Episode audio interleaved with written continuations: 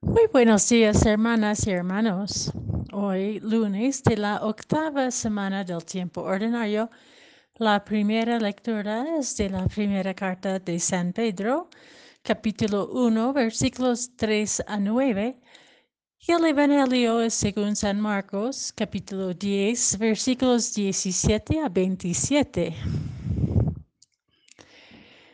En aquel tiempo, cuando salía Jesús del camino, se le acercó corriendo un hombre, se arrodilló ante él y le preguntó, Maestro bueno, ¿qué debo hacer para alcanzar la vida eterna?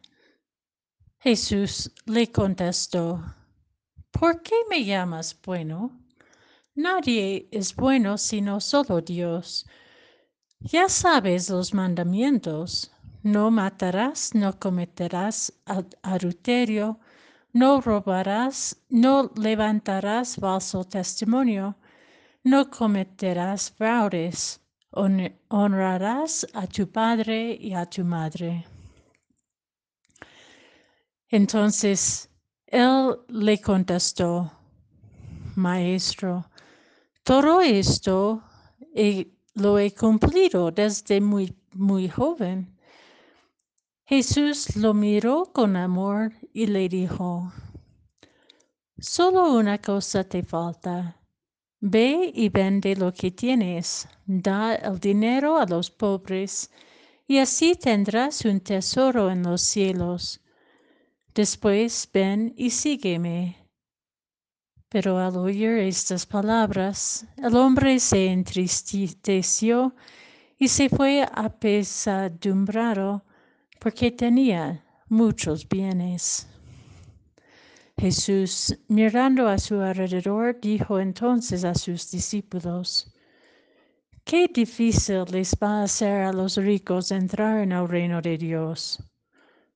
Los discípulos Quedaron sorprendidos ante estas palabras, pero Jesús insistió, Hijitos, qué difícil es para los que confían riquezas entrar en el reino de Dios. Más fácil es a un camello pasar por el ojo de una aguja que a un rico entrar en el reino de Dios. Ellos se asombraron todavía más y comentaban entre sí, entonces, ¿quién puede salvarse? Jesús, mirándolos fijamente, les dijo, es imposible para los humanos, mas no para Dios. Para Dios todo es posible.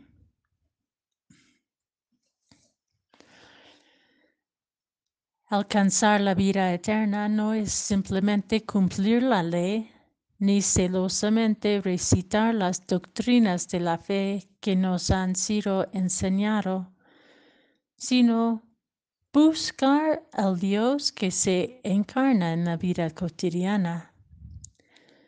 Las posibilidades que la gracia de Dios nos regala abundantemente nos permiten escuchar la novedad de Dios en el Evangelio y en los acontecimientos de la vida, pues frecuentemente pensamos que ya lo hemos entendido o aprendido.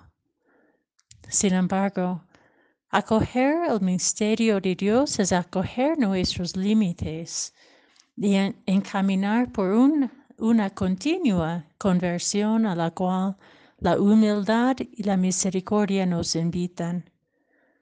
Nuestros vínculos influencian nuestros caminos. Si ponemos nuestra aflicción por las riquezas que podamos tener, sea en bienes o poderes, sobre nuestras relaciones con el otro y la otra, especialmente con aquellas personas que no son de los nuestros, o quienes sufren las pobrezas de bienes o poderes, nos encerramos a la gracia de Dios que hace todo posible. ¿Qué significa seguir a Jesús hoy día? Jesús no nos dio otra ley que la ley del amor. pero nuestros prejuicios, nuestras militancias por alguna u otra ideología, nuestra insistencia en la autosuficiencia o la fachada del conocimiento, el saber todo sobre todo, nos distraen tanto que ni siquiera reconocemos que ninguno de estos nos conduce al amor y la libertad verdadera a la cual Dios nos ofrece por ser hija e hijo suyo.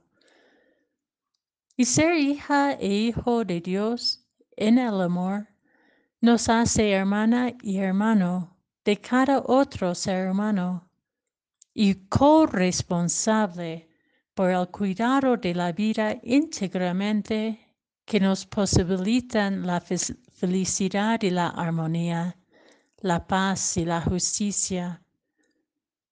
Así, reconoceremos que nos toca vivir humildemente nuestra vulnerabilidad en el amor, que nos posibilita la vida en plenitud, que ya está designada como herencia nuestra por medio de la resurrección de Jesucristo.